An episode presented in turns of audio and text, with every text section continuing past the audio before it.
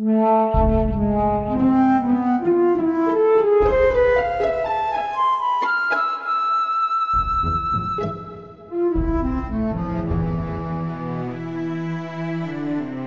nuits de France Culture.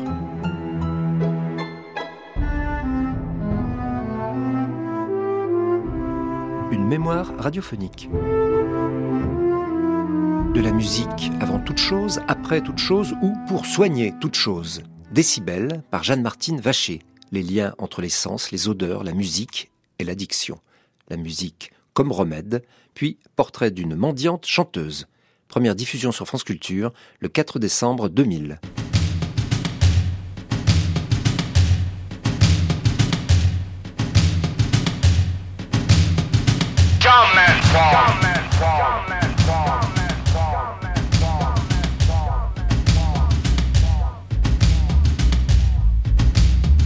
Décibel.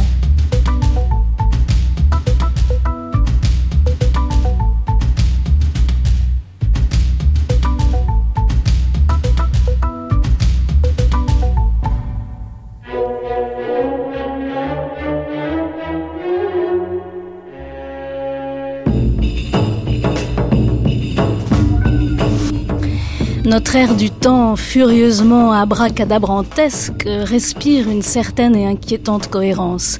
Oserait-on imaginer ce que donneraient des lettres persanes écrites par un Montesquieu d'aujourd'hui qui aurait le nez collé sur nos déluges d'actualité? Nul doute, il en ferait aujourd'hui plus encore sans doute ce que d'aucuns ont appelé le roman du pouvoir et de l'impuissance, de l'éloignement et de l'implication. La nuit, c'est sûr, ne porte plus conseil, penseraient songeurs nos persans reporters, en regardant sans comprendre la rixe nocturne d'une foule qui se shootait avec une nouvelle console de jeux électroniques. Ailleurs, un peu plus tard, vers les douze coups de minuit, ils découvrirent sur d'autres images une population plus jeune, mais tout aussi hallucinée, en attente fébrile de sa quatrième dose d'Harry Potter. C'est triste à dire, mais même leurs vaches ne sont pas aussi, folles, dirent nos persans l'un regardant l'autre. Surpris mais pas encore fatigués de leur découverte, zappant de ci de là, Ouzbek, Rika et les autres se prenant au jeu, n'échapperaient sans doute pas à l'incontournable C'est mon choix, avec son cortège de personnages bien de chez nous, où chacun, quelle que soit sa culture, aime à se reconnaître, dirait le PDG de France Télévisions, qui écrivait en substance dans le monde, vouloir ainsi lutter pour le rassemblement des goûts, le partage des couleurs et la communion des milieux sociaux. Qu'on se le dise en perse, il ne sera pas dit que l'élite imposera ses goûts au peuple. D'ailleurs, le peuple adore ça, et dans son admirable simplicité, il ne se trompe jamais. Ahuri par la virtuosité démagogue de l'argumentation, c'est à ce moment de l'histoire que nos avisés persans découvrent que certains des plus virulents détracteurs de C'est mon choix portent au pinacle une autre émission du service public, l'une de ces hardissonneries dont tout le monde parle, où l'on se vautre dans une vulgarité aussi grasse que contente d'elle-même, car là, en plus, on a des prétentions. Ça poisse à l'écran, mais c'est nettement plus tendance. Bref, à ce moment-là de leur réflexion, nos héros faisant partie des 7 millions de persans migraineux en ressentent brutalement les premiers symptômes. Littéralement, ils ne savent plus où donner de la tête. C'est alors qu'histoire de reprendre de la hauteur, une âme charitable leur recommande les émissions d'économie. Aussitôt dit, aussitôt fait, et nos intrépides explorateurs s'attaquent alors à la vraie vie sur une chaîne dédiée à l'information. Et les voici, grâce à un coup de télécommande, en tête à tête avec un homme élégant, visiblement d'exquise éducation, le verbe haut est délié, et dont ils apprennent à impressionner qu'il est un cadre dirigeant de la banque Rothschild. Et que dit cet homme affable? Ma foi, une chose toute simple, qu'il distille avec une assurance renversante, et que voici presque mot à mot. Ceux qui s'indignent des salaires astronomiques, des stock options et des trop grandes richesses de quelques-uns, alors que d'autres ne gagnent pas même de quoi nourrir leurs enfants, ceux-là ne parlent pas d'économie, non. Ceux-là font de la morale de préau d'école. N'en croyant pas leurs oreilles persanes, nos deux héros se disent alors qu'ils ont du mal comprendre, qu'ils maîtrisent mal la langue française ou qu'ils vont se réveiller de ce qui ne peut être qu'un épouvantable cauchemar. Mais voilà qu'à la suite, les informations, toujours elles, leur apprennent qu'après John Major, Tony Blair veut interdire la mendicité. L'un la trouvait trop laide à regarder, l'autre considère que l'argent donné à ceux qui mendient et dangereux car uniquement utilisé pour boire et se droguer. Nos persans ayant compris la leçon précédente décidèrent de ne pas faire d'humanisme de préau d'école en demandant à quoi pouvait bien servir l'alcool et les drogues pour ceux qui vivent dans le froid sur un coin de trottoir. Épuisés de ces nombreuses aventures, ils décidèrent donc de se ranger à la vie d'un gourou américain qui, pour une santé parfaite, prônait un régime alimentaire à base de brocolis, accompagné d'un sevrage complet d'actualités écrites, sonores ou télévisuelles. Cela nous fera du temps pour écouter de la musique, se dirent nos persans mélomanes. D'ailleurs, cela sera l'occasion de découvrir le Beggar's Opera. Cet opéra des gueux de la belle Angleterre de Tony Blair que Brecht euh, reprit et baptisa l'opéra de quatre sous. Une œuvre abrasive qui, sous prétexte de peindre les vices et les excès des pauvres et des marginaux, se livrait en fait à une critique assassine des pouvoirs en place. Une belle leçon de morale iconoclaste, doublée de la preuve musicale éclatante qu'au cours du XVIIIe siècle, un spectacle à très grande audience pouvait rassembler le plus grand nombre en entremêlant la vitalité des chants populaires à la sophistication de ceux des plus grands maîtres. C'était en 1728, à l'époque, tout le monde en parlait. Et ce soir, pas de doute, c'est notre choix.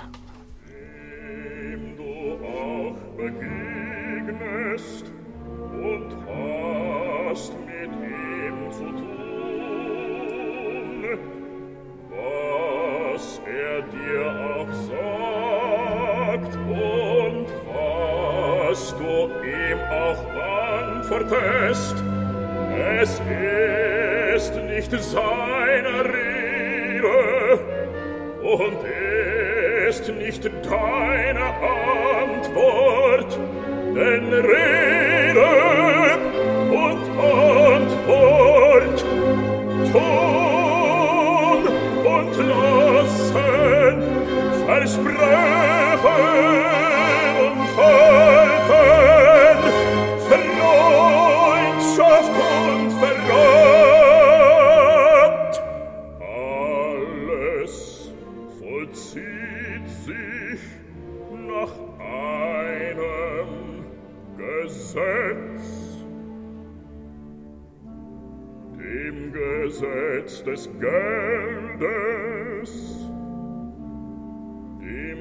gesetz der macht.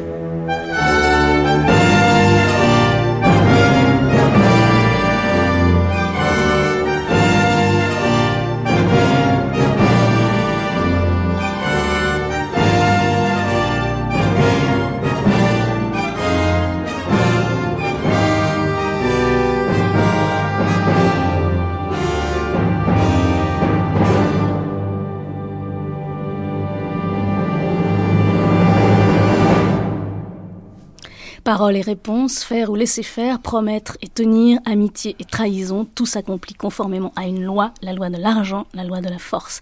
Non, ce n'est pas un cadre important d'une banque ultralibérale contemporaine, mais c'est David Horst, l'un des personnages centraux d'un opéra de Kurt Weill, composé en 1929, qu'on vient d'entendre, donc c'est la fin, le final de l'opéra, la dernière œuvre libre composée avant l'accession d'Hitler, enfin l'une des dernières œuvres libres composées avant l'accession d'Hitler au pouvoir, et qui nous compte cette arrivée d'un ordre nouveau dans un régime euh, où la force crée la loi et où l'argent crée la force et où les plus riches seront les riches, plus riches encore seront les riches, donc et plus pauvres les pauvres. C'est je cite le texte, une œuvre enregistrée pour la première fois donc chez EMI, dirigée par Julius Rudel. Et si le Beggar's Opera, euh, qu'on évoquait, euh, cette œuvre anglaise a été en son temps fut considérée comme une œuvre fondatrice de la musique lyrique anglaise, eh bien ce Burgschaft de Weil fut à sa création reçu comme le point de départ d'un nouvel opéra allemand, avant d'être enterré après 1933, euh, bien sûr. Enfin bien sûr, l'évidence n'est pas de notre côté.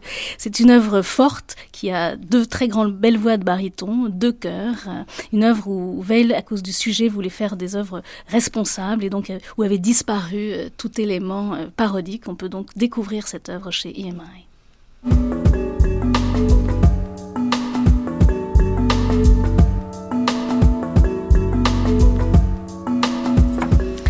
Dans Décibel, ce soir, nous parlerons des liens entre les sens, la sensorialité, la musique et les odeurs en particulier, et l'addiction. Nous serons en compagnie d'Éric Ispar, Marie-Thérèse Hainaut, Alain Marquiset et Sofiane. Et puis ensuite, nous suivrons les pas d'une chanteuse de rue portugaise, Donna Rosa, qu'Anna de Carvalho a rencontrée pour nous. Et puis, comme chaque semaine, nous ferons notre petite balade dans l'actualité du disque.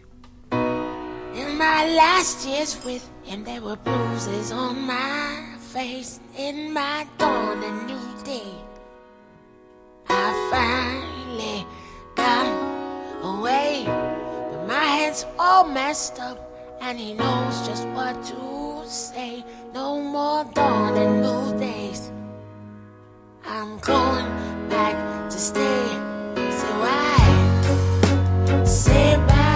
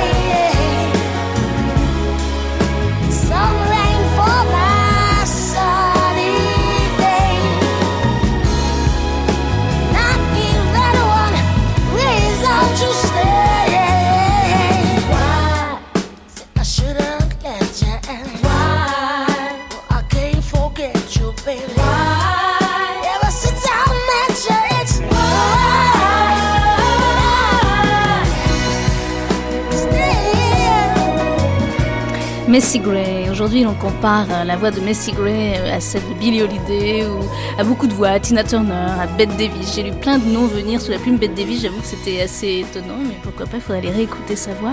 Et puis, elle a avant tout une voix, la sienne, celle de Messi Gray, une voix et des mots, des mots qu'elle écrit, euh, d'autant plus intéressants qu'il semble que pendant des années, elle n'a pas parlé, elle a très peu parlé. Elle était une petite fille très silencieuse qui avait décidé de se taire parce qu'elle était trop différente et que ça faisait trop mal. Et euh, aujourd'hui, la musique donc lui a donné des mots et elle nous raconte sa vie comme elle va dans ce premier opus, How Life Is. Elle a écouté beaucoup des grands anciens du rhythm and blues, de la funk, euh, de, la soul. Elle a écouté du rock et elle est aussi une enfant du hip-hop. C'est difficile de choisir que vous faire entendre parce qu'il y a des, morceaux hip-hop qui sont très sophistiqués comme les Américains savent le faire parce qu'ils savent parler, chanter, ce qui n'est pas toujours le cas euh, ici. Mais j'ai préféré ça parce qu'on entendait bien le grain de cette voix. Pas encore peut-être abouti, mais c'est une, une belle voix qui se marie bien en tous les cas avec les musiciens réunis pour elle. Donc ça s'appelle How Life Is. Alors, au fond, Missy Gray, avec cette parole, cette parole qu'elle a trouvée dans la musique, elle nous amène aussi à notre échange de ce soir autour de sensorialité et addiction, euh, ce qui a suscité euh, cette, euh, la conversation qu'on va avoir euh, avec tous ceux qui sont autour de cette table et que je vais vous présenter. C'est un colloque qui va avoir lieu à la fin de cette semaine, les 8 et 9 décembre, à l'Institut Pierre et Marie Curie, qui est organisé par l'IREMA, l'Institut de recherche et d'enseignement des maladies addictives, et qui s'intitule Sensorialité et addiction. Donc on va essayer dans ce colloque de décliner les cinq sens dans les différents champs de savoir que peuvent être la neurobiologie, la sociologie, l'anthropologie, la psychologie, la littérature, l'éthologie, la musique aussi. Et on va essayer de voir quel rapport ils entretiennent et comment on peut travailler avec eux euh, sur les questions euh, de l'addiction.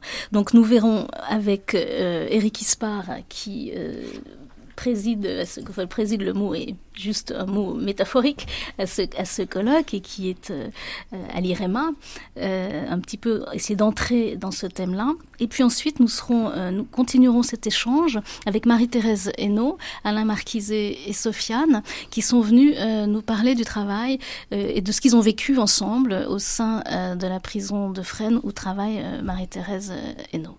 Alors peut-être on va commencer avec vous, Eric Ispar. pourquoi cette envie de, de poser cette question sensorialité et addiction Parce que d'abord, donc, moi je suis euh, de formation alcoologue, donc je m'occupe depuis plus de 20 ans des, des alcoolodépendants. Le tabac, bien entendu, l'addiction, donc maintenant, qui est le mot moderne, pour couvrir à la fois ce qui était séparé dans, notre pays pendant très longtemps, le côté toxicomanie mhm. illicite et au fond euh, toxicomanie illicite. Donc en fait, l'addiction, ça recouvre les différentes toxicomanies, euh, allant en extension vers euh, l'anorexie, la boulimie, les jeux pathologiques, les conduites donc, qui, qui, qui posent problème de dépendance, euh, quelle qu'elle soit. C'est vrai, même s'il y a des césures importantes dans, dans, dans la culture de, de, pourquoi elles viennent, de pourquoi on a pris tel et tel produit, on, est, on essaie actuellement de façon théorique d'harmoniser un tout petit peu cette problématique. Alors c'est vrai que depuis longtemps, si vous voulez, moi j'avais été dans cette espèce d'hypothèse de départ qui, comme tout, travail théorique, euh, bon, est une vérité approchée.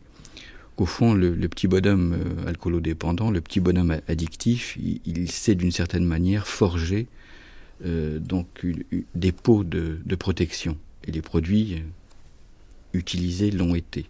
Comme si c'était une comparaison de ces enfants bulles, vous savez, qui avaient besoin mmh. d'une bulle protégeante pour, le, pour se défendre d'une absence immunitaire. Eh bien, je crois qu'au fond, au décours de, l'arrêt de ces produits, il faut euh, investir quelque chose comme s'ils étaient au fond des, des mal sensoriels ou des trop sensoriels.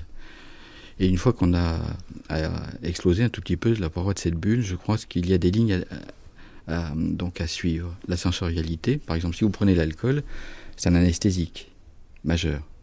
Donc en fait, euh, ce corps est un corps qui est anesthésié, mhm. donc il n'y a pas de sensation.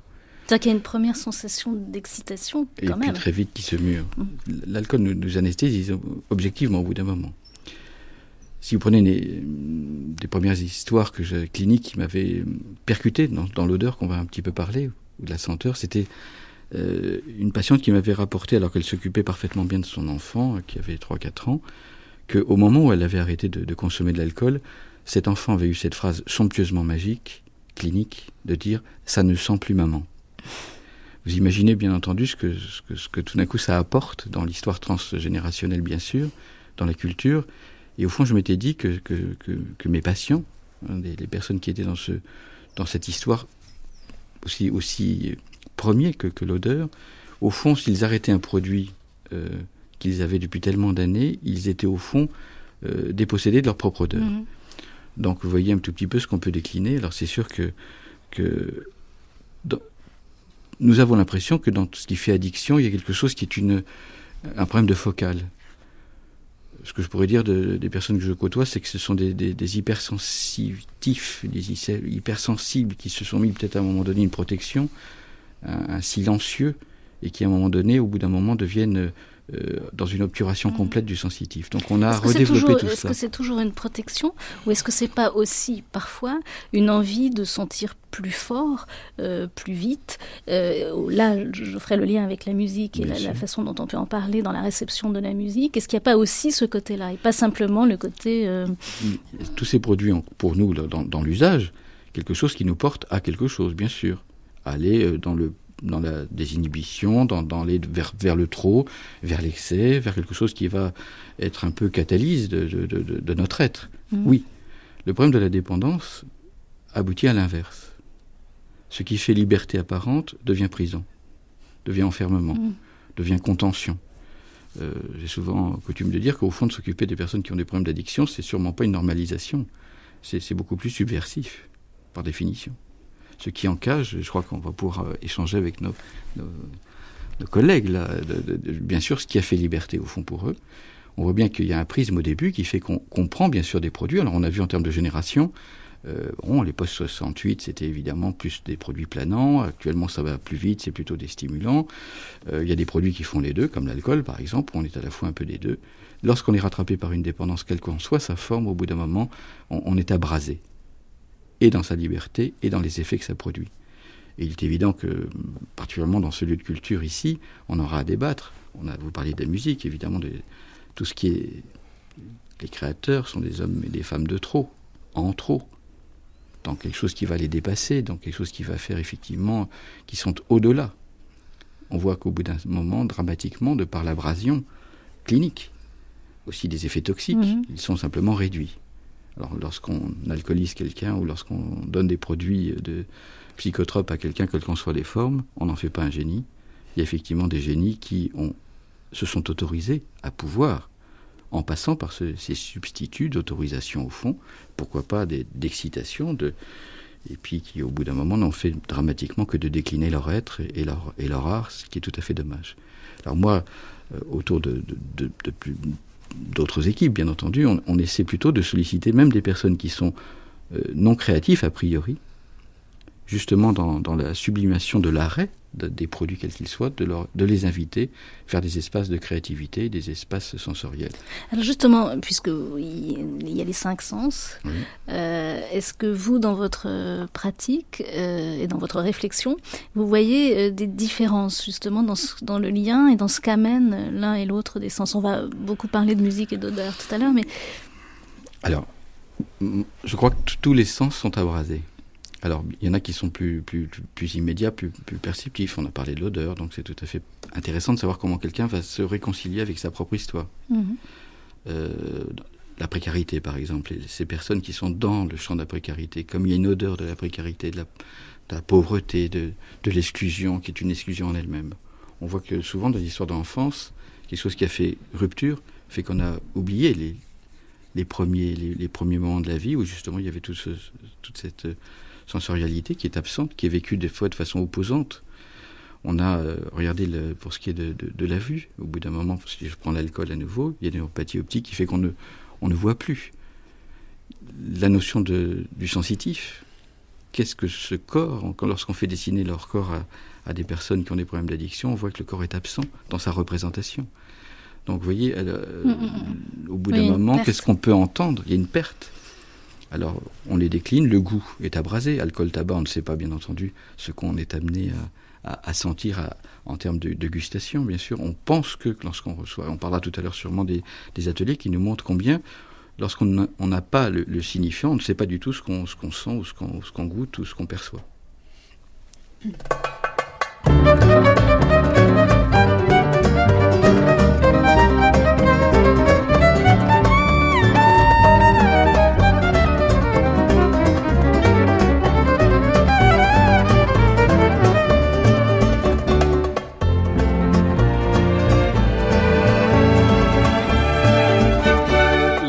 Lisière de la ville à mille bornes de cinq clous. La Seine ressemble au Nil, où les chiens ressemblent à des loups.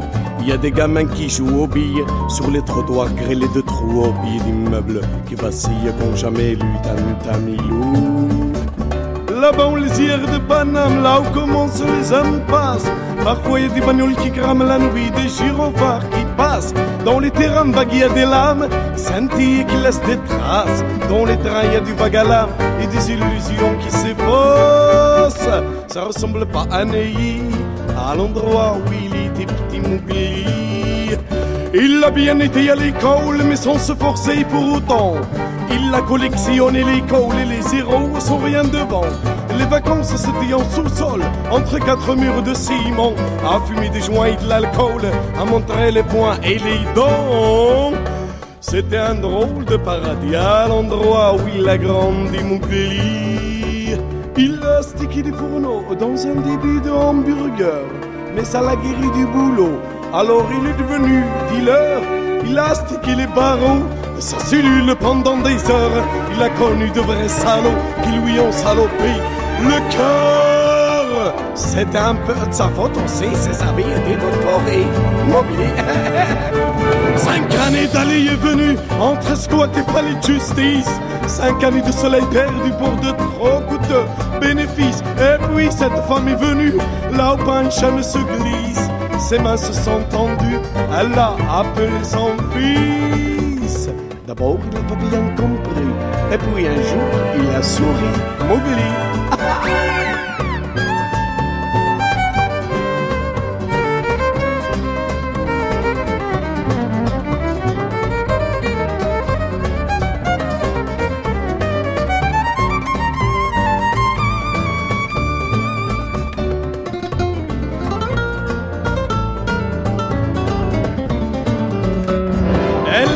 sa musette du rouge, du jaune, du bleu, du noir. Elle lui a prêté ses palettes, ses pinceaux et tous ses regards. Alors assis sur sa couchette, il a peint des tons de miroirs, des avenirs et des fenêtres, du vent pour chasser le brouillard. Il a dessiné la sortie et la peinture la guérit.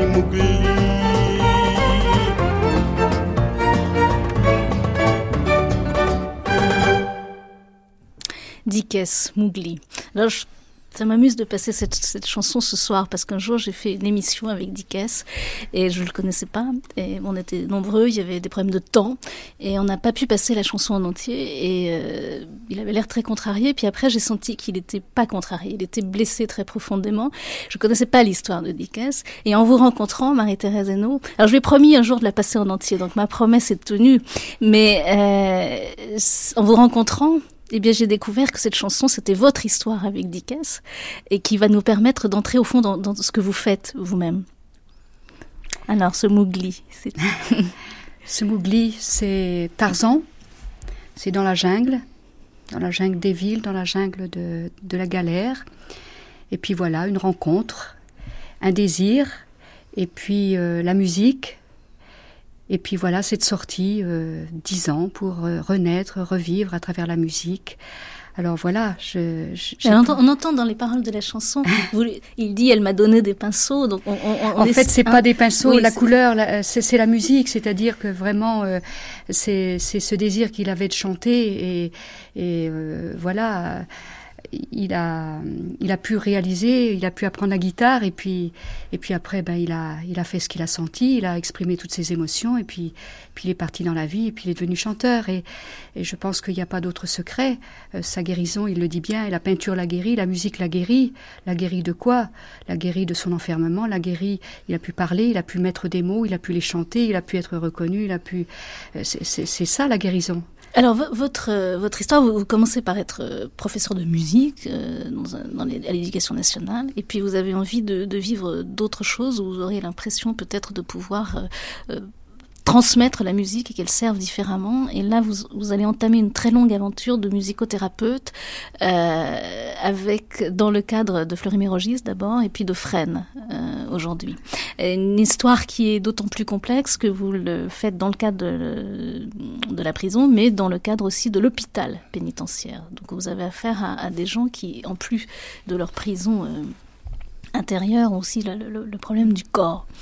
Et là, euh, vous faites tout un travail, et Alain Marquis-Aquila et Sofiane ont, vécu cela avec vous, euh, à partir justement de la musique de reconstruction et des odeurs. Au départ, au départ je n'ai travaillé qu'avec la musique. Parce que, parce que j'étais musicothérapeute, prof de musique, et puis je pensais pas à autre chose. Et puis euh, c'est c'est Alain, Alain Marquis-Aquila. Marquiset qui, qui un jour m'a apporté ce texte. Tu peux peut-être en lire un petit passage parce que ça m'a s'appelle aidé. Les bruits et les odeurs. Et c'est signé à l'interdit. C'est votre pseudonyme. C'était mon pseudo. Ah ouais. Depuis le temps que je suis ici, j'ai oublié le bruit et les odeurs, qui dehors partageaient ma vie. Tous les cris déchirés des couples égarés qui résonnaient dans mon quartier, le ramassage quotidien des poubelles quand ronflait le broyeur du camion, les squares et, leurs parterres de fleurs qui embaumaient la cité, ces grands taillis ornés de roses où les abeilles venaient butiner chaque été. J'entends plus le gazillis des moineaux, ici remplacé par le bruit des pigeons. Il me manque le ronronnement de ma moto, cette belle cylindrée et le bruit des chiens errants, aboyant et me réveillant chaque matin. Tout cela aujourd'hui, je l'envie. Ici ne résonne que le bruit des clés. J'ai l'impression de vivre en apnée. Voilà, donc dans ce texte, il y a déjà tout. Il y a les bruits, les odeurs, il y a tout ce Il qui y a manque. tout. Et, et là- alors, vraiment, j'ai j'ai entendu les odeurs. Et je me suis mise à sentir. Et je me suis dit que l'odeur, que la prison, ça sentait pas bon. J'ai réalisé tout d'un coup ça. Et j'ai commencé par apporter des petits, des petits brins de thym dans ma poche, des, un peu de lavande, des choses comme ça que, que j'apportais. Et je voyais qu'il se passait des choses extraordinaires. Alors, euh, dans ma folie, je me suis dit, mais si j'apportais d'autres odeurs, et donc j'ai rencontré plein de gens finalement qui fabriquent des odeurs euh, et qui travaillent avec les, enfin qui travaillent avec les odeurs, en tout cas qui en fabriquent des, des formidables. Et petit à petit, j'ai constitué ma petite mallette d'odeurs avec plus de 100 odeurs. Comment vous analyseriez la différence entre ce qu'apporte la musique et ce qu'apportent les odeurs? Alors la musique, je, je pense que c'est plus intellectuel. Euh, C'est-à-dire que euh, la musique, on, on, y ré- on réfléchit beaucoup plus, par exemple, avant de parler une musique. On peut ne pas en parler non plus. Oui, Parce que vous passez des disques, enfin il y a plusieurs choses. Les, les- les détenus peuvent choisir, vous écoutez ensemble, et puis il y a aussi le travail musical, c'est deux choses différentes. hein. bon, Donc il y a- là, il y a quand même le Oui. choix de- de- d'entendre quelque chose en commun. Oui, il y a des, diverses manières d'utiliser la musique, en tout cas en thérapie, soit euh, en faisant écouter une musique que les uns et les autres m'apportent ou me demandent, et on parle toujours à partir de ça, soit euh, on travaille sur la voix, soit on apprend un instrument, enfin il y a tout ça, relaxation avec support musical, mais les odeurs, alors là, c'est merveilleux, c'est tout simple, on respire, on sniffe, on a le droit de sniffer les odeurs, et puis tout d'un coup, il y a des histoires qui arrivent. Ça parle de soi et ça parle de- euh, très, très facilement. Alors, Mais on n'y résiste pas on ne on résiste résiste pas moins. parce que ça atteint directement le cerveau et, et ça renvoie à des choses, des énergies intérieures oubliées. Alors peut-être Oui, Sofiane. Sofiane, j'allais me tourner vers lui. Sofiane, alors vous vous rappelez, vous, de cette rencontre avec euh, Marie-Thérèse c'est vrai, je, je, je suis allé voir euh, Marie-Thérèse. Vous étiez méfiant, vous m'aviez dit, vous aviez confiance en méfiant, personne. et, euh, vous savez, euh, j'ai un passage de ma vie qui a, qui a été bouleversé. Donc, euh, j'ai- j'avais une vie normale, enfin presque normale, puisque j'ai toujours été parqué dans des camps, ou dans des bidonvilles, des cités. Et j'ai réussi à en sortir. Et quand j'en suis sorti, je, je me plaisais pas. Là où j'étais arrivé, je, je me plaisais pas parce que d'abord j'étais pas chez moi et j'étais un sportif de haut niveau. Donc euh, j'ai arrêté la boxe pour euh, vivre, mais vivre libre, vraiment libre, c'est-à-dire euh, avec beaucoup d'argent. Et, et je me suis euh, je me suis retrouvé en prison comme euh, tous ceux qui veulent devenir riches sans travailler. Donc euh, j'étais en prison, j'ai passé des années et quand je suis rentré en prison, j'avais avoir 19-20 ans. Je suis sorti euh, au bout de, de 4 ans et quand je suis sorti, euh, ces 4 ans, je suis sorti, j'avais toujours 20 ans. Et par la suite, euh, je me suis dit pourquoi pas, je vais continuer. euh, un jour, je, je deviendrai riche. Et euh, je suis malheureusement revenu en prison et j'ai fait une douzaine d'années. Et quand je suis sorti, euh, je suis sorti, j'étais à 32 ans et à 32 ans, j'avais toujours 20 ans. Et euh, donc euh, là, il s'est passé une chose extraordinaire, c'est que je ne sais pas comment, ni par quelle, quelle chose, j'ai attrapé une septicémie euh, j'ai failli mourir. Et je suis rentré dans le coma et dans le coma, euh, juste avant euh, que je rentre à l'hôpital, j'avais entendu une, chanson de Reggiani sur un vieux disque, un 33 tours. Euh, euh, et euh, cette chanson, j'avais très mal, j'avais très mal, j'étais, j'étais, je, me suis enfoncé dans le coma et cette chanson elle continuait à tourner dans ma tête. J'avais l'impression que ma tête allait exploser. Et là, il s'est passé une chose ex- extraordinaire, c'est que je suis retourné au départ, c'est-à-dire euh, je suis retourné très très loin dans, dans mon enfance, tout ce que tout ce que j'avais euh, j'avais euh, j'avais caché, que je me suis caché. Toutes ces choses qui, ont apparu. Donc, euh, comme si on faisait mes comptes, quoi. Comme si euh, ma vie, elle défilait, elle défilait à une vitesse incroyable. Je ne sais pas combien de temps ça a duré, euh, ça, a duré, mais j'ai vu des choses qui... En fait, quand j'en parle avec ma famille, ça, ils sont étonnés parce que ces choses, ils les vécues. Et puis à un moment, je suis sorti de... Tout s'est arrêté, la musique s'est arrêtée, tout. Et là, j'ai commencé à flotter j'ai j'ai commencé à flotter, je n'avais plus de corps, j'avais plus mal, j'étais bien. Et, euh, Et puis j'étais tellement bien que je voulais rester là où j'étais. Et, puis à un moment, mes yeux se sont, se sont ouverts sur, sur le monde, sur, euh, sur, sur, sur, sur, sur, sur ma souffrance, sur tout ce que, que je ressentais depuis l'enfance. Et, et cette sensation, en fait, j'y avais, j'y ai vécu. J'avais déjà vécu cette sensation. Cette sensation, je l'avais vécue, je crois, dans le ventre de ma mère. C'est incroyable que ça puisse paraître. C'est, euh, ce que quand j'écoute Reggiani, je- j'arrive à redescendre un peu dans, dans, ce tunnel et je revois toute mon enfance qui, qui rejaillit et et je vous dis euh, des choses, des choses incroyables. de- Je veux pas déterrer mon père parce qu'il s'est passé tellement de choses. Je suis né en pleine guerre d'Algérie. euh, on a dû partir euh, parce que bon, c'est pas un problème. C'est un problème, euh, un problème politique. Mais euh, je veux dire, mon père, il a jamais été harki ou quoi que ce soit. Je suis pas un fils de harki. Et euh, quand je suis sorti du coma, j'ai recherché cette euh, euh, ce bien-être. Je pensais que dans la mort, peut-être, euh, je trouverais ça, ce, moment où j'étais en paix avec moi-même, où euh, je flottais, où j'avais plus mal, où il n'y avait pas de souffrance, où il n'y avait rien à justifier. Et puis, euh, et puis euh, ce, moment-là m'a fait tomber dans, la drogue, donc j'ai commencé à prendre les drogues, les drogues pour peut-être dans l'espoir de retourner dans, ce tunnel et, et ne plus en revenir- en revenir. Et je me suis drogué, je me suis drogué, quoi. Et, et puis, comme on, on- on- se drogue, il y a toujours des problèmes. Donc, euh, je me suis encore retrouvé en prison. Et là, là, méfiance, après tant d'années de prison, tout ça, j'ai, je, je, je, je suis quelqu'un de caractériel. Je, je, je, n'aime pas qu'on me je, je n'aime pas qu'on me donne des ordres ou qu'on fasse quoi que ce soit. Alors, je suis resté retranché sur moi-même parce que ce système, pour moi, tout le monde euh, est, est pareil, que ce soit les surveillants ou infirmières ou psychologues. Ou...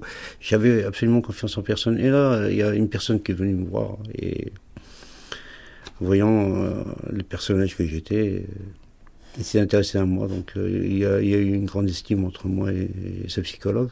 Il est venu me voir et on a parlé et je ne voulais pas le voir en fait. Et puis un jour... euh, ça m'a travaillé, je suis allé le voir, j'ai dit, voilà, je, je, je viens vous voir, c'est pas parce que j'ai mal à la tête, mais j'ai mal au cœur, quoi.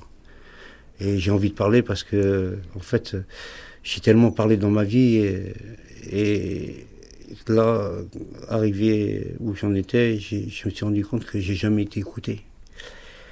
Alors, euh, j'ai commencé à parler, à me délivrer. hein. Et puis une sympathie est née entre nous. Et j'ai pu parler de tout, de tout. Et, et une confiance réciproque. Et puis, euh, je me suis mis à écrire un bouquin que j'ai déchiré d'ailleurs. J'ai écrit 400, 400 pages, je crois. Ça m'a pris euh, trois mois de travail. Et en fait, c'était euh, à cause de, de euh, Pascal Golovin, qui est psychologue à Fresnes. Donc, euh, et lui, donc, il m'a, il m'a un peu parlé de Marie-Thérèse. Il m'a dit ça serait bien que t'ailles. Et, et puis, bon, j'ai, j'ai, j'ai des amis à moi qui, qui, un peu comme moi. Et la, moi- la rencontre, elle s'est faite sur quoi entre vous elle s'est faite, en fait. euh, Sur la musique ou sur les odeurs? elle s'est faite Sur d'abord. cette chanson euh, En étant, en- pour vous parler honnêtement, mon mari était là. En fait, euh, bon, je me suis dit, après tout, je vais la voir, comme ça je pourrais me faire des cassettes pour la cellule. Pour avoir de la musique Et, dans la euh, cellule. ouais, et puis, euh, bon, j'ai été la voir, et quand j'étais la voir, je me suis retrouvé dans un espace libre. Je dire, Alors là, j'ai les photos, parce qu'en fait, vous avez une cellule, Marie-Thérèse Fresneau. Voilà. Et votre cellule, on dirait une petite maison de campagne, toute petite, parce que les cellules sont terriblement petites, mais avec des rideaux, et on voit pas les barreaux, c'est C'est ça? ça. Et en fait, j'ai pas vu les barreaux. Et, et puis, euh, bon, euh, euh, moi, toujours en retrait avec les gens. Elle me laisse faire, elle me dit voilà, t'es chez toi, tu fais ce que tu veux, t'as les parfums là, t'as les cassettes, t'enregistres, tu veux écouter, assis-toi, tout ça, t'as envie de parler, je suis là. Et bon, moi, toujours là. Et puis, il s'est passé un truc d'extraordinaire, c'est que. Et c'est une chose qui m'a beaucoup troublé, je veux dire. Ces dix ans que j'ai perdu, toutes ces années que j'ai perdu, où j'avais, j'avais plus le sens de rien du tout, euh, elle m'a fait sentir euh, du lilas. En fait, du lilas, c'est un simple parfum. Mais quand j'y ai senti, je, je, ça m'a, ça m'a troublé. En fait, j'avais les larmes aux yeux. Euh, je, je, je me suis revu quand j'étais gosse, quand je suis arrivé en France. Et, et franchement, euh, des images comme ça qui m'ont éclaboussé le visage et j'étais là à me demander qu'est-ce qui m'arrive quoi. Et par la suite, en, travaillant avec euh, Marie-Thérèse, j'ai commencé à, apprendre à vivre, donc apprendre à vivre. Et euh, j'ai commencé à sentir le soleil. Le soleil, je, regardais le soleil, puis euh, Marie-Thérèse est venue me voir, j'ai dit, tu te rends compte, je viens de, voir le soleil. Mais le soleil, il est là tous les jours. Et pour la première fois de ma vie, je venais voir le soleil, de sentir le soleil malgré qu'il y avait les barreaux.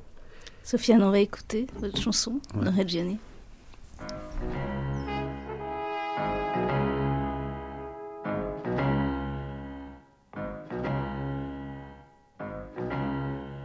Et si c'était une nuit comme on n'en connaît pas depuis, depuis cent mille nuits? Une nuit de fer, une nuit de sang, une nuit... Un chien hurle. Regardez bien Jean de d'enfer, regardez-le. Sous son manteau de bronze vert, le lion tremble. Les hommes avaient perdu le goût de vivre et se foutaient de tout. Leur mère, leur frangin, leur nana, pour eux c'était que du cinéma. Le ciel redevenait sauvage. Le béton bouffait le paysage d'alors. Les loups, les loups étaient loin de Paris en Croatie, en Germanie. Les loups étaient loin de Paris, j'aimais ton rire, charmante Elvire. Les loups étaient loin de Paris. Mais ça fait ces cinquante lieues dans une nuit que le le, dès que ça flaire une ripaille de mort sur un champ de bataille. Dès que la peur hante les rues, les loups s'en viennent la nuit venue. Alors, les loups, oh, oh, les loups ont regardé vers Paris, de Croatie, de Germanie. Les loups ont regardé vers Paris, oh tu peux rire, charmante Elvire, les loups regardent vers Paris. Et qu'il fit un rue d'hiver, sans congestion en fait d'hiver. Volets clos, on claquait des dents, même dans les beaux arrondissements. Et personne n'osait plus le soir affronter la neige des boulevards. Alors, de l'eau, oh, oh, oh, de l'eau sont entrés dans Paris L'un par ici, l'autre par Ivry. De loups sont entrés dans Paris, oh, tu peux rire, charmante Elvire? De loups sont entrés dans Paris. Le premier n'avait plus qu'un œil, c'était un vieux mâle de Crivoy. Il installa ses dix femelles dans le maigre square de Grenelle et nourrit ses deux cents petits avec les enfants de Passy. Alors, sans l'eau, oh, oh, sans l'eau sont entrés dans Paris, soit par ici, soit par Évry. Sans l'eau sont entrés dans Paris, cessez de rire, charmante Elvire, sans l'eau sont entrés dans Paris. Le deuxième n'avait que trois pattes, c'était un loup gris des Carpates qu'on appelait carême prenant. Il fit faire grâce ses enfants et leur offrit six ministères et tous les gardiens des fourrières. Alors, les oh, oh, les loups ont envahi Paris soit par ici, soit par Évreux. Les loups ont envahi Paris, cessez de rire, charmante Elvire. Les loups ont envahi Paris. Attiré par l'odeur du sang, il en vint des mille et des cents, faire carousse, liesse et mouvance dans ce foutu pays de France. jusqu'à ce que les hommes aient retrouvé l'amour et la fraternité. Et alors, oh, oh, oh, oh, les loups sont sortis de Paris, soit par essai, soit par. Les loups sont sortis de Paris, tu peux sourire, charmante Elvire, les loups sont sortis de Paris. J'aime ton rire, charmante Elvire, les loups sont sortis de Paris.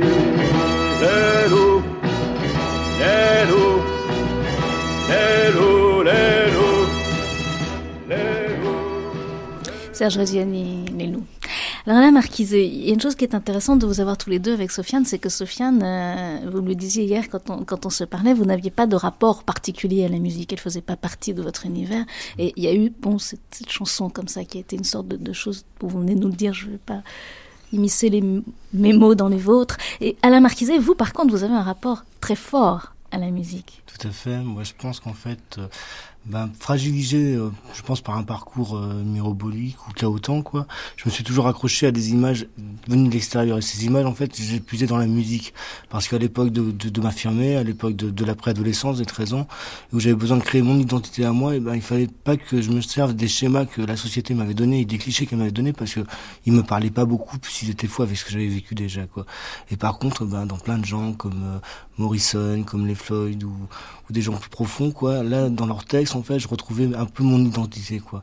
Donc c'est un truc. Et, et alors, euh, ce qui est intéressant, c'est qu'en fait, euh, vous, ça n'est pas, vous- avez donné l'idée des odeurs par votre texte à Marie-Thérèse Henault, mais quand vous êtes allé la voir, vous pensiez aussi à la musique, parce qu'on n'a on pas dit les conditions Voilà, quoi, ben, euh, en fait, matérielles dans lesquelles on vit moi, en moi, prison. incarcéré à, à la maison d'arrêt de, de, de Fresnes, à l'hôpital, puisque j'étais opéré aussi aussi, quoi. Et euh, ben, mon petit parcours sans famille, donc pas de musique en prison, quoi. Comment je Sans vais faire famille, ça veut dire vous n'aviez pas d'argent pour pas d'argent, euh, rien ouais, acheter, ouais, rien donc avoir. Il n'y a aucun repère autour de soi, de toute façon, pas de visite, pas de parloir, rien du tout, quoi. Et pas de musique, quoi. Donc, euh, ben, euh, solution, c'est ou avoir la télé et, et supporter les clips de M6, quoi. Mais bon, là, il faut encore avoir l'argent pour continuer la télé, mais comme je l'avais pas. Et bon, on m'a dit, il y a une musicothérapeute et tout. Je dis, c'est quoi, mais dès, dès qu'il y a des mots comme thérapeute ou trucs comme ça, moi, ça me fait peur. Moi, tout ce qui est psycho, machin, tu vois. J'y crois pas trop, quoi. Moi, en fait, je pense que c'est plus la vie pour moi, le rapeute, quoi, que, et, bon, et puis on m'a dit et tout, il y a une petite nana et tout, ça s'appelle m'arrêter et tout, il faudrait la voir et tout. Donc j'ai fait un mot parce qu'en placard tout marche par des mots, quoi. J'ai fait un petit mot et tout pour demander un entretien.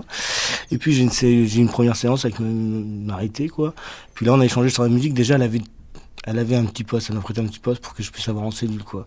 En plus, m'arrêter, c'est euh, c'est la bonne fée. La prison, elle peut faire à n'importe qui. euh, elle peut se démener pour trouver la musique qu'on a envie de trouver. Elle va aller à la bibliothèque de son coin, elle va faire des copies de cassettes, elle va nous les rapporter. quoi. C'est vraiment un petit bout de paradis quand t'es en taule et que et que t'as envie d'avoir vraiment de la musique. Et ben, faut aller voir m'arrêter parce que sinon personne d'autre te le rapportera, quoi.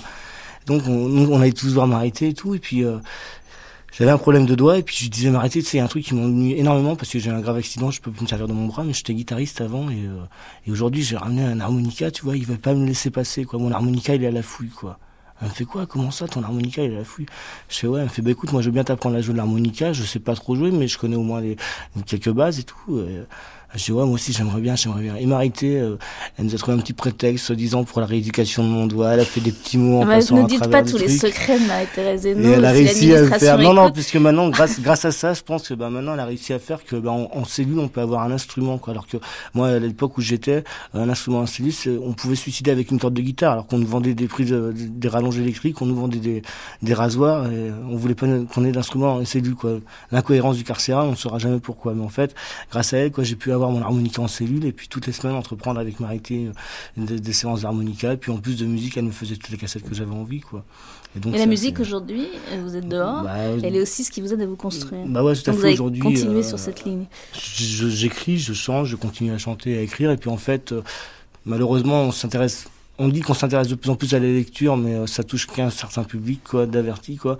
Et je pense que si on a des choses à faire passer, je pense que l'écriture et le chant, c'est des émotions, quoi. Et euh, il y a qu'à travers la musique qu'on peut, on peut, on peut faire passer ça, quoi. Eric Ispar, vous, vous, vous travaillez, vous nous l'avez dit tout à l'heure, mais avec des gens qui ne sont pas dans le cadre de la prison, ils sont dans d'autres prisons intérieures. Hein. Euh, c'est pas les mêmes. Euh, En tous les cas, il n'y a pas la Ça se prison rejoint de physique. toute Ça- façon. Ça, se rejoint mentalement, mais physiquement, Non. c'est vrai qu'une fois qu'on est entré une fois de sa vie dans une prison, on peut pas oublier ce que c'est, je crois. Oui, hein, oui, même si c'est juste pour voir euh, Tout à ou fait. pour y être. Là, s- simplement, peut-être euh, sur la notion d'odeur, bonne ou mauvaise, vous parliez du lilas, ou vous disiez l'odeur de la prison, j'y- ai travaillé aussi, euh, n'est pas bonne ou mauvaise, elle est, elle est, elle est pour, pour ce qu'elle est. Et une des hypothèses qu'on peut avoir, par exemple, nous avons tous notre propre odeur. Si je sens mes doigts, euh, ils sont les miens. Si je vous les mets sous le, sous le nez, vous allez peut-être trouver ça absolument horrifiant, ou alors effectivement on sera dans d'autres liens. Ce qui est important, c'est que quand on travaille avec les patients sur la notion de parler l'odeur, on a parlé là d'atelier, d'écriture, etc., les mots, enfin tout ce qu'on est en train de partager là, il est évident qu'on voit qu'avec avec l'odeur, on est des fois un petit peu démunis. C'est-à-dire qu'elle est un dans notre société, votre éditorial était un petit peu autour de tout ça. C'est-à-dire quand on voit qu'on se camoufle complètement. Dans, dans une société, on est en train de, de nous vendre du pain avec de fausses odeurs de pain pour un faux pain, enfin, etc. Euh, je crois qu'il y a justement quelque chose qui est, qui est le territoire profond de chacun d'entre nous, qui est, qui est- qui est- qui est l'odeur. Donc elle est- c'est c'est un sens premier, c'est peut-être le sens premier. Alors on s'aperçoit que c'est pas une notion de bonne ou mauvaise quand on propose à, à des, à des personnes de lui dire donnez-moi une bonne odeur.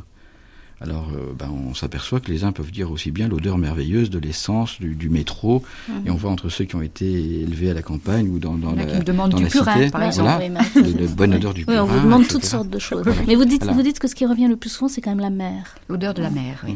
Ouais. Alors, moi, je voudrais insister sur le fait que dans le travail qu'on fait en ambulatoire, c'est avec euh, Catherine Dussault, la, la psychologue de, de Cap 14, qui est un, un CCA, donc on s'était dit, voilà, les cultures des ateliers d'écriture, de se dire comment décliner quelque chose. Euh, avec l'idée qu'au fond, euh, on propose à des personnes de sentir des petits plots d'enfants, il y a des jeux d'enfants comme ça, sans savoir ce que c'est. Et chacun va, va, va, va, va- nous on appelle ça historiquement du piffing plutôt que du sniffing, ou de sniffer. On piffe, peu importe, on a notre culture. Il est évident qu'on va essayer de s'interroger sur savoir ce que ça nous évoque. La plupart du temps, qu'on ait un problème d'addiction ou pas, si on ne nous dit pas ce que c'est, on ne reconnaît pas. Alors après, chacun va évidemment partir dans son imaginaire. Qu'est-ce que ça me... Alors c'est aussi variable d'avoir l'impression peut-être que votre lilas que vous évoquez, ça pouvait être quelque chose qui est épouvantable, c'est une odeur de moisie effrayante. Et tout d'un coup, quand on va... Alors chacun va partager en groupe, et après on va dire ce que c'est. Après que chacun est un petit peu émis de la culture là-dedans. Alors là, tout d'un coup, on se, on se dit lilas, c'est merveilleux, ça sent le lilas. Dans certains cas, ça peut être une histoire tout à fait traumatique. Ce qui est intéressant, c'est que nous, on- comme on est en ambulatoire, on propose à, chaque, à chacun de, de marcher l'odeur. Mais il n'y a pas d'objectivité de l'odeur. c'est Non, ça que vous voilà, voulez dire. bien sûr, et de marcher l'odeur pendant, Et pendant, pendant une quinzaine de jours. vous travaillez sur la musique aussi Alors, Parce que là, je suis très, très. C'est c'est ça qui est extraordinaire, ce qui se passe ce soir, c'est que vous travaillez tous sur la musique et en même temps, vous parlez euh, tous. Vous revenez toujours à l'odeur d'abord. oui, parce que là, c'est une Comment des vous voyez votre travail avec la, la musique dans ces cadres-là Ben, moi, moi, je travaille pas spécialement avec la musique. Je souhaite travailler avec la musique. hein. Il est évident que là, sur l'odeur, ce qui est important à, à- à bien signifier, c'est que si Oui, on réinvestit, et parce que euh, là, là, je défends ça ce soir, mais si on réinvestit ce sens, comme celui de justement d'avoir, non pas peut-être la musique, mais une vibration. Il faut aller au-delà de la notion de musique. C'est d'abord une vibration. Moi, c'est intéressant de savoir qu'est-ce qui se passe dans une rêve partie ou dans une, une fête de la bière. Est-ce que c'est pas d'abord aussi de la vibration qui contient comme le, le- le psychotique a besoin qu'il y ait une, une vibration, comme quand on a mal, on, fait là, là, on vibre. On vibre pour se soulager en termes de notre souffrance. On a besoin d'être contenu, d'être- en vibration. Pour ce qui est de l'odeur, ce qui est intéressant, c'est qu'on, lorsqu'on apprend aux personnes de mettre à nouveau des mots sur l'odeur, vraiment le chant, comme vous l'évoquiez tout à l'heure, de la petite enfance, vraiment se, se réinvestit avec les histoires douloureuses, avec les histoires aussi de réconciliation, avec souvent ce, ce qui a été vécu comme traumatique. Moi, j'ai des patients qui actuellement, à travers ce- ce- ces ateliers senteurs, sont en train de se réconcilier avec, par exemple, leur enfance. Alors qu'ils avaient eu l'impression que cette solitude que vous évoquez les uns et les autres était quelque chose qui avait toujours été là. Et tout d'un coup, on s'aperçoit que tout d'un coup, euh, on invite euh, l'inconscient de chacun à, à- à revisiter euh, sa petite enfance. Et ça, c'est quelque chose de, de tout à fait passionnant. Hinault, je sais que vous, vous êtes mis un petit peu en retrait parce que vous voulez laisser parler euh, Alain Marquise et Sofiane, mais je voudrais tout de même, peut-être, parce qu'on n'a plus beaucoup de temps, euh, vous entendre, vous, là-dessus. Moi, ce, ce qui me marque de plus en plus, euh, surtout avec euh, les toxicomanes substitués. euh, C'est-à-dire ceux qui prennent du Subutex ou de la méthadone, ouais. substituée, je me rends compte que les odeurs provoquent des choses assez extraordinaires, euh, particulièrement quand euh, ils sont dans un état de relaxation et, euh, par exemple, allongés, ils choisissent une odeur et une musique. Et souvent, moi, les mots que j'entends, c'est Oh, ça s'ouvre. Alors je dis quoi? Ça s'ouvre. Ah oui, ça s'ouvre. Je vois des images. Parce que tu voyais plus d'images Non, je voyais plus d'images. D'autres qui disent Oh, il y a un vide. Et, et je dis Ça fait pas peur? Ah non, c'est pas comme le manque. Ça crée de l'espace. Mm. Ça crée de l'espace. Alors il y a ces mots-là qui tout d'un coup, et d'autres disent Oh, je retrouve une énergie.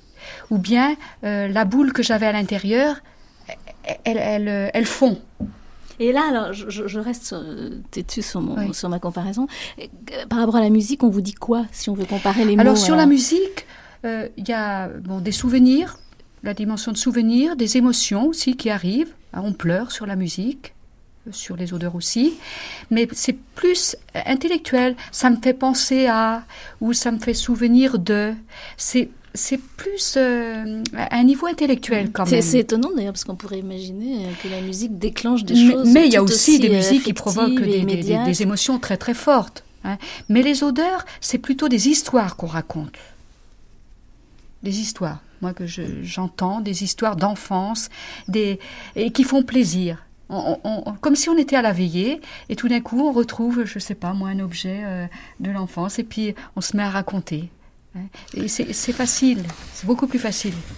Sofiane, je vous laisse les derniers mots parce qu'il nous reste mot, très ouais. peu de temps. Je veux dire que, que la musique, euh, cette musique spécialement de, de, de, de Reggiani, elle a, elle a beaucoup contribué par la suite à ma vie parce que grâce à elle, euh, quand même, euh, je suis revenu dans la foi, donc je suis musulman pratiquant et, et que je ne touche plus à rien. Je ne touche plus à rien et que cette chanson, une seule, euh, je parle pas de musique en général, mais une seule chanson a bouleversé ma vie. Et j'espère qu'elle va continuer dans ce sens-là. Voilà, c'est tout ce que je voulais dire. Et euh, je, je, je, j'ai travaillé pour, pour, pour, pour ça, grâce à cette chanson, et, et je continuerai. Bien, ben, Voilà. continuez. Merci. Et je vais dire donc euh, ce colloque, hein, sensorialité et addiction, les 8 et 9 décembre, avec des interventions extrêmement diverses. On va y parler aussi bien de chamanisme que de tas d'autres façons d'aborder les choses. Euh, C'est à l'Institut Pierre et Marie Curie au Grand Amphithéâtre, 12 rue Laumont euh, dans le 5e à Paris. Euh, C'est ouvert, on peut y aller, moyennant finance, je crois. Oui, là, c'est saturé. C'est mais saturé. On Bon, peut prendre ben, contact on avec l'IREMA. Bon, il faudra prendre contact donc avec l'IREMA.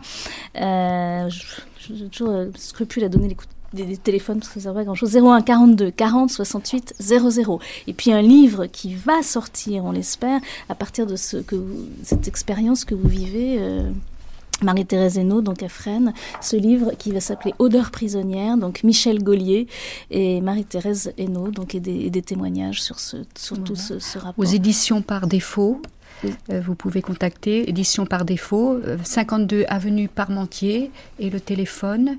Vous devez l'avoir quelque part sur un petit téléphone. papier que je Bon, vous vous me ai laisserez, donné. et si Je vous le Par, laisserai. par rapport à la musique, avec la musique, on va vers.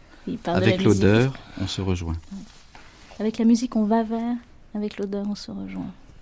Bah, la musique, elle permet de partager, en fait. Et l'odeur, elle est plus personnelle, quoi. On va partager. On va partager euh, Johnny Cash. Merci en tous les cas beaucoup à vous tous.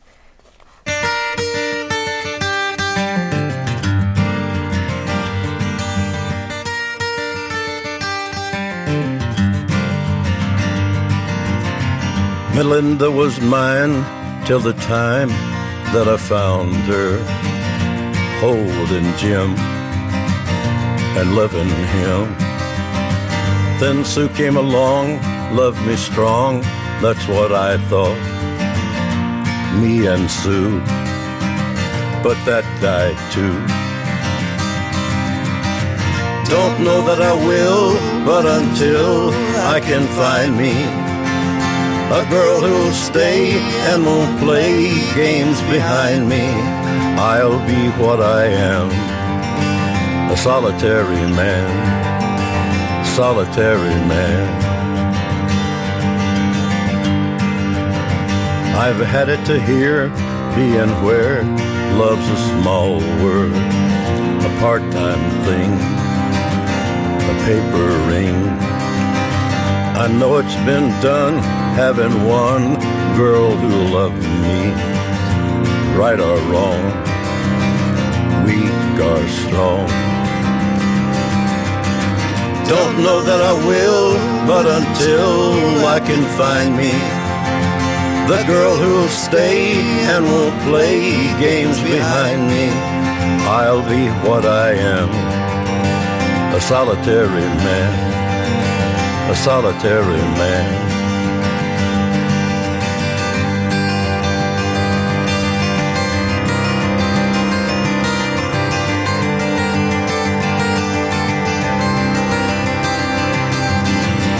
Know that I will, but until love can find me, and the girl who'll stay and won't play games behind me, I'll be what I am, a solitary man, a solitary man, solitary man.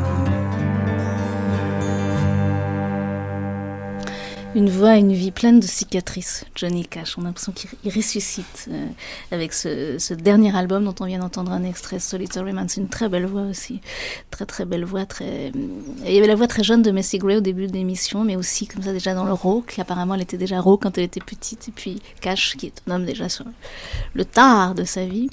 Anna de Carvalho, encore une voix avec vous. Il y a beaucoup de voix aujourd'hui dans cette émission. Puisque Johnny Cash parlait de, de l'homme solitaire, finalement, je viens aussi parler d'une sorte de solitude, celle des mendiants, celle des aveugles, puisque je viens parler d'une d'une aveugle portugaise qui chante dans les rues pour. Il faut dire qu'avec vous, de, très régulièrement, nous allons du côté du Portugal. Hein. Ben, c'est un, peu, des, un peu normal. C'est de là que je viens. Donc, euh, c'était voilà. pas un reproche, c'était au contraire un plaisir. Là. Nous, nous ouvrons notre ben, nouveau chapitre portugais. C'est bien, mais euh, cela dit, on va faire un petit saut euh, vers l'Italie, parce qu'en fait, les chants des mendiants. Je vous reconnais bien là. Euh, on peut vous tenir en place.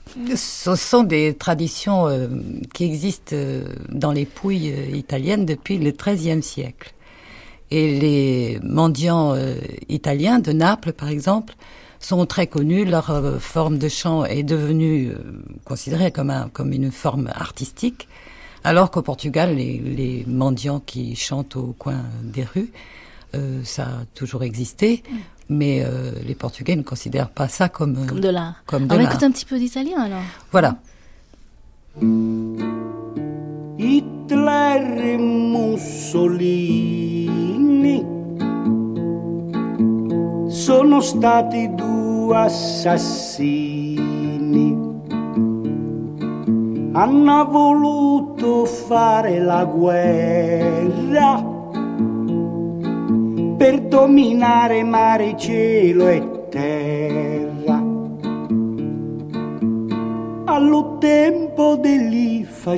Alors on entendait Hitler et Mussolini sont deux assassins là. Ils oui, ils ont Donc, voulu faire la guerre pour dominer euh, le ciel, euh, la terre. Donc c'est très Et en engagé fait, là cet italien. Voilà, les, les, les mendiants euh, napolitains euh, colportaient euh, des, non seulement les dernières nouvelles, mais, euh, mais étaient des véhicules de la parole politique et de la parole résistante.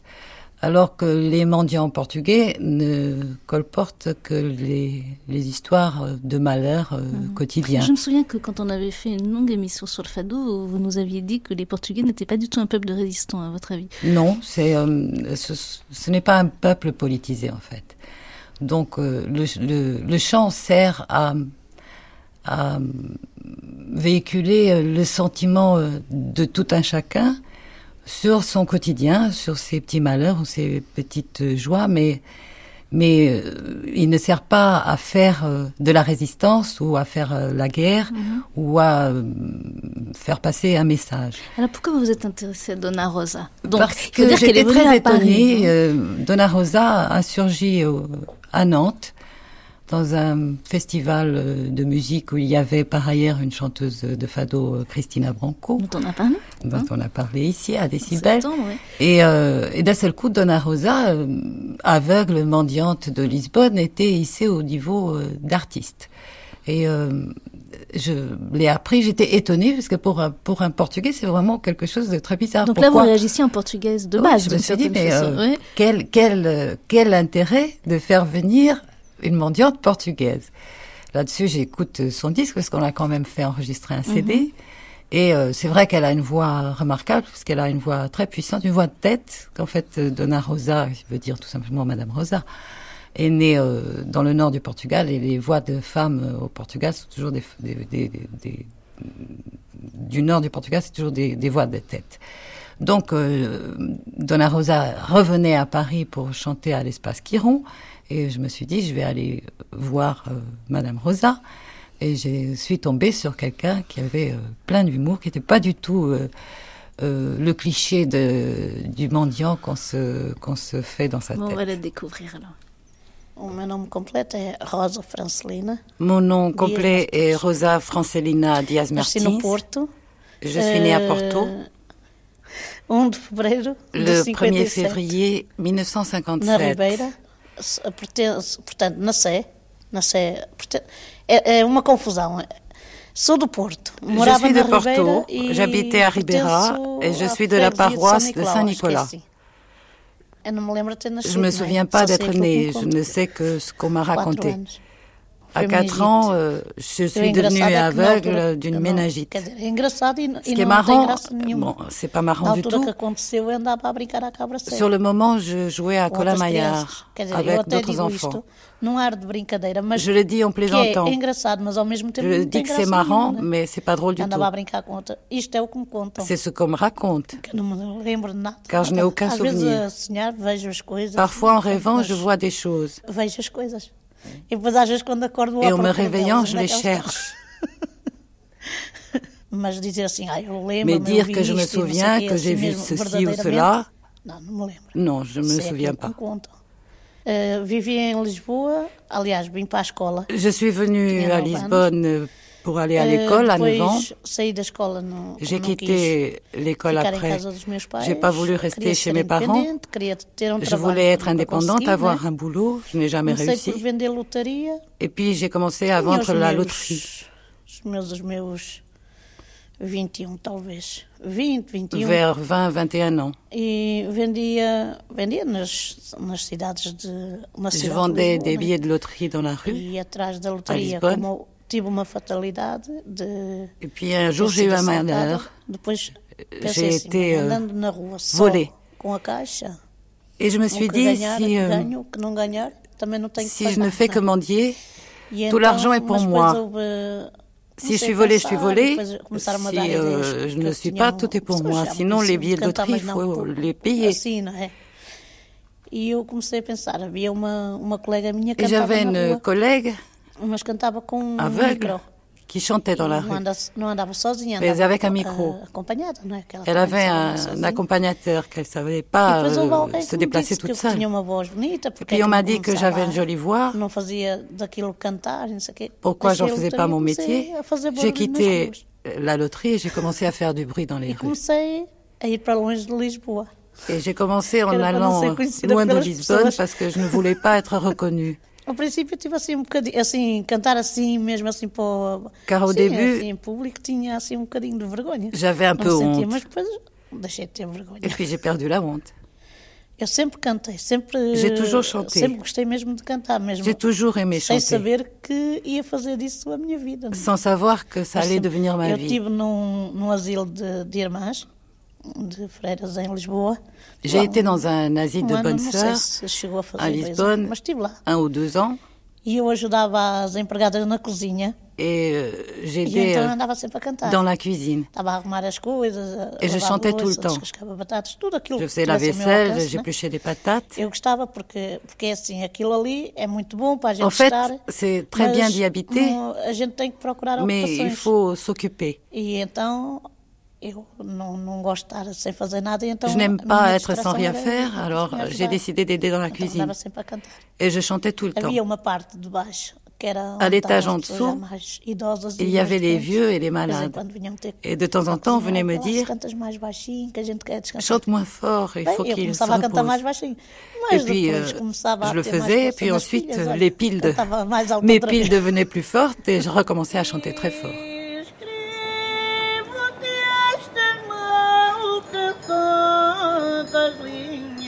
Meu amor, porque veio a saudade visitar meu coração. Espero que desculpes meus errinhos, por favor nas frases desta carta que é uma prova de afeição. Talvez tu não a leias, mas quem sabe até terás resposta imediata me chamando de meu bem.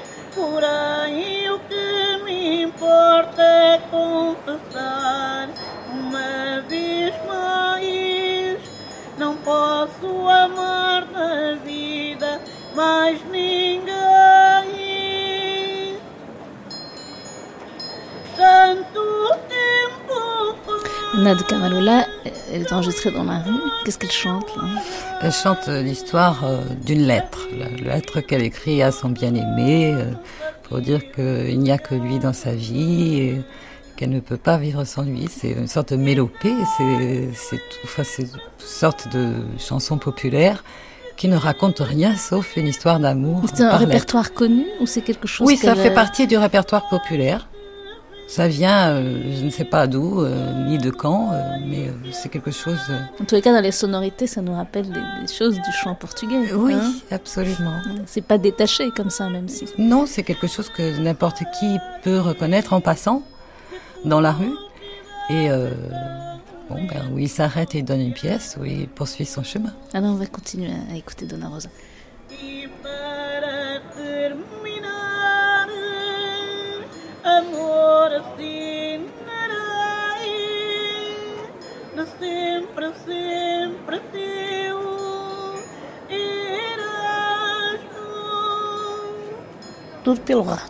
J'ai tout appris par la radio.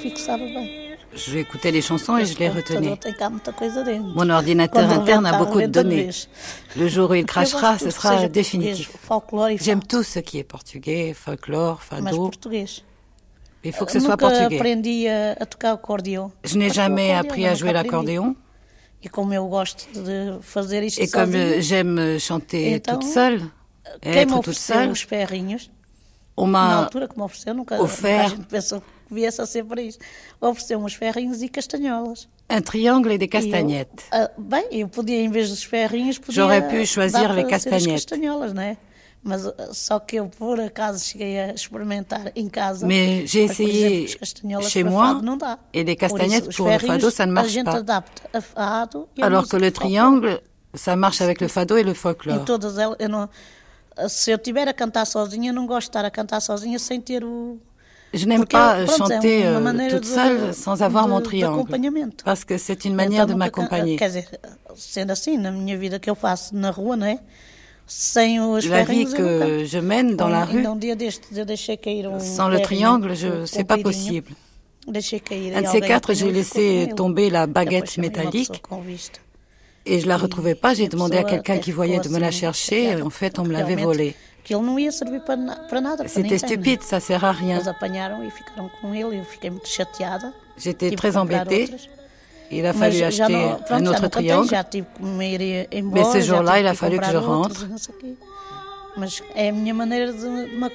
C'est ma manière de m'accompagner.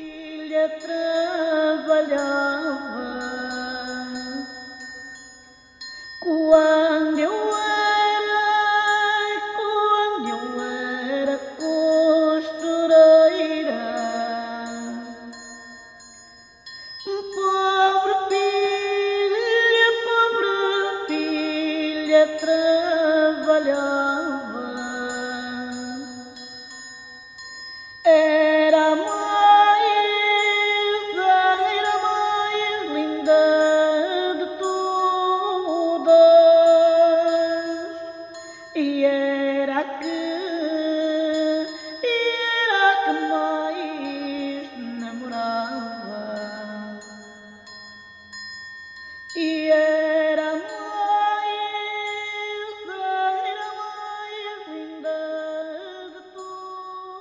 Portugal nunca, me, con- nunca ninguém me fez nenhum Au. Portugal, on ne m'a jamais invité à chanter, car les Portugais en ont marre euh, d'entendre des gens comme moi. Les étrangers, comme ils m'entendent rarement, ils m'invitent. Ça a commencé rue. Auguste, à Lisbonne. Je E chantais senhor eh, et un monsieur autrichien m'a parlé. Il y a Euh, beaucoup de gens qui me parlent. e e Il m'a pris en photo et puis il est rentré chez lui et moi je suis restée à Lisbonne. Isto passou-se, não- nem, nunca mais eu pensei em Et mais je nada. n'ai jamais pensé à lui. fazer isto, Et lui, m'a jamais euh, dit qu'il allait faire ci ou ça. J'ai eu beaucoup de Nunca promesses, pensei mais, o, o je n'ai jamais prometeu. Pensé que quelqu'un un jour allait euh, faire Quer ce qu'il n'avait pas promis. vale e fazer, En fait, il vaut mieux E ne pas promettre et faire. Et c'est ce qui s'est passé avec moi. eh, ele Plus tard, organizou então um festival Il a organisé un festival em Marrocos, ma- au Maroc, Marrakech. à E Marrakech, então criou uma pessoa de, Et il de voulait Portugal, un chanteur portugais. Il a demandé aux autorités de- portugaises de Portugal para ir eh, a esse festival, então em que em que Et les gens uma, au Portugal lui ont uma- proposé pessoa, un chanteur, une chanteuse. de, Portugal, mas quando Et quand on lui a dit euh, le nom, il a dit immédiatement non. me- Il me me voulait moi parce qu'il m'avait déjà entendu. me conheciam, Mais ils me connaissaient Então pas, alors ils se sont dit euh, où est-ce qu'on va la trouver? Ensuite, le monsieur a dit euh, que j'étais aveugle et on a contacté l'association des aveugles. me. Et c'est comme ça qu'on m'a trouvé. eh, J'ai encore essayé de laisser tomber. me. Mais on m'a ainda pas laissé. Et c'est très bien. Porque eu tinha uma pessoa que Car j'avais Un ami qui me e não téléphonait très tard dans se la nuit, ne pars pas, si, e si tu pars, à tu ne reviendras plus. Si tu pars, va E au pays dire au revoir à ta sœur, tu ne reviendras plus jamais. me. Et on m'a pas laissé Eu euh, tomber et, et c'est tant mieux. Et je le regrette pas parce que sinon ça veut dire que j'aurais aimé euh, la vie que j'avais avant de mendiante. todo.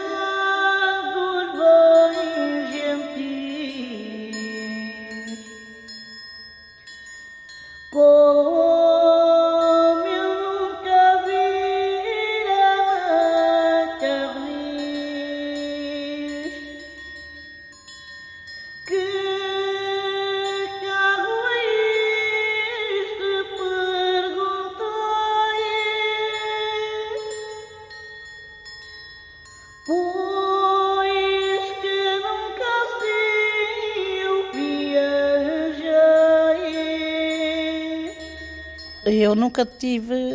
Pronto, eu, Je n'ai jamais eu d'accompagnateur. J'ai toujours été quelqu'un de em très indépendant. Au Portugal, l'habitude, um c'est de voir deux aveugles l'un avec l'autre en train de e quêter, puis partagent les profits. Ou alors un aveugle avec quelqu'un qui voit et qui l'aide. Mais moi, j'ai toujours été contre E travailler à eu deux. Lisboa toda a pé. Lorsque je vendais de la loterie, euh, je parcourais Lisbonne à pied, mais toujours toute seule. J'aime être avec les gens, mais le social est une chose, le boulot est une autre. Il faut pas les mélanger. Déjà, venir à l'étranger, j'ai l'impression de perdre mon indépendance. D'une part, parce que j'ai l'impression de peser. On na dit minha que maneira non, de ser, mais- está a ver já. mais eu c'est aqui pas dans ma manière d'être. Ici, je ne connais rien. que ter uma pessoa para me orientar. Donc, il me faut quelqu'un eh, pour mim, m'accompagner. já- Isso para mim, agora já me estou a habituar. Et je commence à m'habituer à ça. Mais je ne veux pas m'habituer parce que sinon, je ne veux pas rentrer à Lisbonne et, avoir quelqu'un aussi pour m'accompagner. Comment je m'oriente avec un coup de tête dans un poteau, un coup de canne dans les jambes des De gens. de temps en temps, je tombe dans un trou. de repente, Ils surgissent sans prévenir. Em Surtout quando. à Lisbonne. On a de ces surprises. Eu agora, pronto, já desde que comecei assim estas coisitas. que, ah, Maintenant, depuis que j'ai commencé à faire des tournées, Já vendi alguns CDs dos meus. j'ai déjà E- vendu e quelques CD à moi. CD, Alors j'ai mis a la pochette du CD E sur então ma boîte um à e monnaie disse, pour attirer l'attention. e. Puis quelqu'un m'a dit l'autre jour, maintenant tu vas devenir riche en vendant tes CD. Alors, j'entends des vannes. Eu, Mais maintenant, je sors très peu. Me Toutes les fois où je peux éviter de sortir, je l'évite. Não Je me sei, sens plus bien d'être dans la rue en train de mendier. À cause des vannes. E assim. j'aime pas répondre. Já me sinto mais artista do que, do que pedinte. Peut-être que je me sens maintenant plus artiste é, que só é mendiante. chato é a gente estar a ir aqui a La seule chose e embêtante, c'est de traverser le monde et ne pas pouvoir parler avec les gens. Mais j'ai l'intention d'apprendre le français et l'anglais Que é para poder falar com as pessoas. pour pouvoir parler avec les gens. Pour l'instant, il me faut un pessoa, intermédiaire, alors que je pourrais communiquer directement.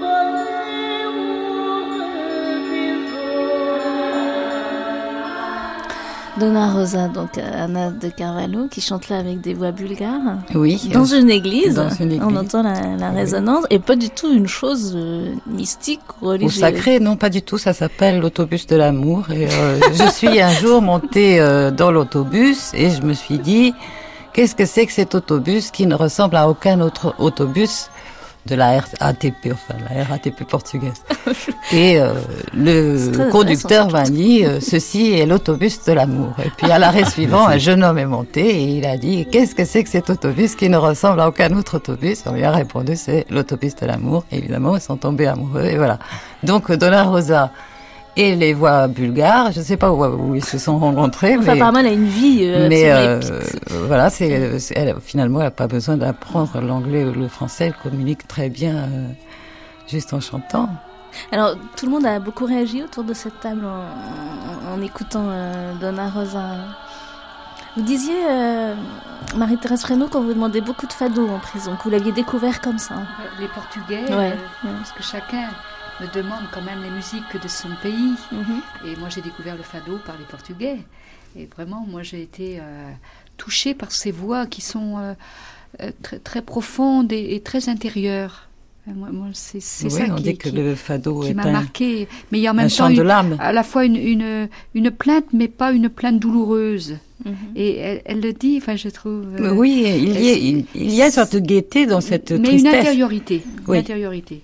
Et vous, Eric Ispar, ce qui vous a frappé, c'est le triangle. Vous disiez, c'est comme une espèce de vibration, comme si elle se concentrait dans son triangle. Comme si elle était contenue par son triangle, comme si quelque chose, quoi qu'il lui arrive, donc la- lui permettait, euh, pour revenir sur notre sujet, l'addiction c'est un peu ça, c'est un triangle qui devient au bout d'un moment, bien sûr, un- impossible à porter, mais il y a quelque chose qui fait écho. Et cette femme, euh, dans sa vie somptueuse, là, que nous avez, enfin moi, merci, mais c'est un petit peu, euh, un tout petit niveau, ou, ou un niveau tout aussi équivalent, cette mise en vie Mhm. imputrescible, quel que soit le handicap, elle dépasse tout ça. elle s'est tenue à ce triangle, et ben, dans nos addictifs, il y a quelque chose un peu qui fait écho. Donc Mhm. je trouve que c'est ces rencontres que nous... Mais c'est plutôt formidable, après tout ce qu'on on s'est dit, tout ce qu'on a entendu, tout ce qu'on a échangé ce soir, de, de rester sur ce mot de mise en vie, Ah, au-delà de tout. Hein, je crois que tout le monde euh, ici est, le, le sent, ça. Elle, nous- elle est, elle est au-delà, cette femme, de tout. Elle est vraiment... euh, si chacun on peut en prendre un petit bout, je crois que cette, cette manière de, s'autoriser constamment, de dépasser tout, cette humilité qu'on qu'on entend d'elle, c'est c'est merveilleux. Ça, je crois que les uns et les autres, on en prend tous quelque chose, et je crois que de temps en temps, moi, je, je ressens ça de, des personnes que nous côtoyons dans ce moment du soin, entre guillemets, qui est au fond euh, cette simplement euh, somptueuse mise en vie. Et quand on voit les histoires de, de nous, que vous nous avez apportées là, dans, dans, dans ces, ces moments de prison, etc., cette femme, cette non-voyance, et puis qui, qui tout d'un coup fait ce la la la qui, qui est universel, c'est merveilleux. Mais elle arrive à. Elle arrive à. Quand on, quand on l'écoute chanter, on a l'impression que. euh, que- qu'elle arrive à, à- à voir à travers euh, des anges qui sont autour d'elle, c'est incroyable. On a l'impression que qu'elle arrive à créer quelque chose qui, qui, qui, qui nous touche, qui nous transporte. C'est c'est tout à fait incroyable. Je pense que quelqu'un qui qui est solitaire, comme j'ai vécu dans la solitude, je peux dire que j'ai vécu ça par, par- en écrivant, en écrivant parce que je, je ne sors pas de l'école ou quoi que ce soit. Je, mais quand j'écris, j'arrive à toucher les gens. J'arrive à, à tendre la main et à toucher. Donc je pense qu'elle arrive à faire des choses merveilleuses que dans sa voix, par sa voix, cet écho qu'elle apporte, on dirait que c'est que c'est son âme qui est partie, qui est autour d'elle qui, qui se balade tout simplement. Alors, va- Anna, vous allez nous dire comment. Alain, un tout petit mot, parce Bah, qu'on est vraiment moi au je bout de pense que bah, elle chante avec son cœur et quand on fait les choses avec son cœur, on touche obligatoirement les autres quoi. Même si on a perverti un peu nos âmes quoi dans l'éducation d'adulte qu'on a, on n'a pas le droit de lâcher nos émotions parce que le regard de l'autre il est lourd quoi. Elle elle, elle, elle a pas le regard des autres vu qu'elle est aveugle et elle a son cœur quoi. Et son cœur ça porte sa voix et ça porte ses émotions et ça touche tout le monde quoi. Anna. Je suis entièrement d'accord. Où est-ce qu'on peut euh, l'écouter, ce disque? euh, ben, Vous pouvez l'acheter, euh, je crois qu'il est distribué dans les, chez les grands disquaires. Et euh, ça s'appelle tout simplement Donna Rosa. Et, euh, Voilà, mais on va, on, voilà. va, on va se quitter non pas avec Donna Rosa, mais avec. On a beaucoup parlé de ces musiques qui permettaient de mettre des mots là où il n'y en avait pas, ou là où il n'y en avait plus. On va se séparer avec une musique d'Henri Texier, euh, improvisée, composée euh, avec Tony Repson et Sébastien Texier. Une musique qui a mis des mots là où il n'y en avait pas, c'est-à-dire sur des images. Sur les images d'un film, les- le film de Jean-Louis Bertuccelli, Rempart d'argile, qui est un film magnifique qui a été fait il y a 30 ans. Et 30 ans après, ils ont inventé cette musique qu'on entend là euh, pour le festival d'Amiens en novembre 99. Ça, C'était donc Rempart d'argile, c'est chez Label Bleu. C'est là une évocation musicale du, du Sahara algéro-tunisien. Je vous laisse donc dans ce Théouda désert où l'impression de vide dont on parlait d'ailleurs tout à l'heure n'est jamais un manque, mais au contraire un plein et un absolu. Au revoir, à la semaine prochaine.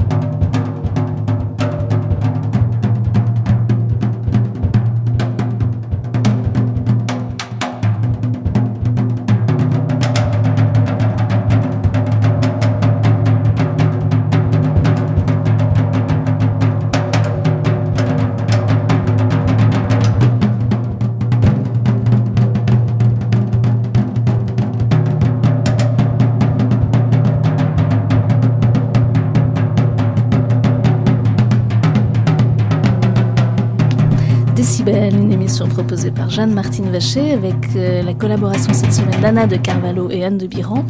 Euh, mixage Thomas Charbonnier, réalisation Olivier Guérin.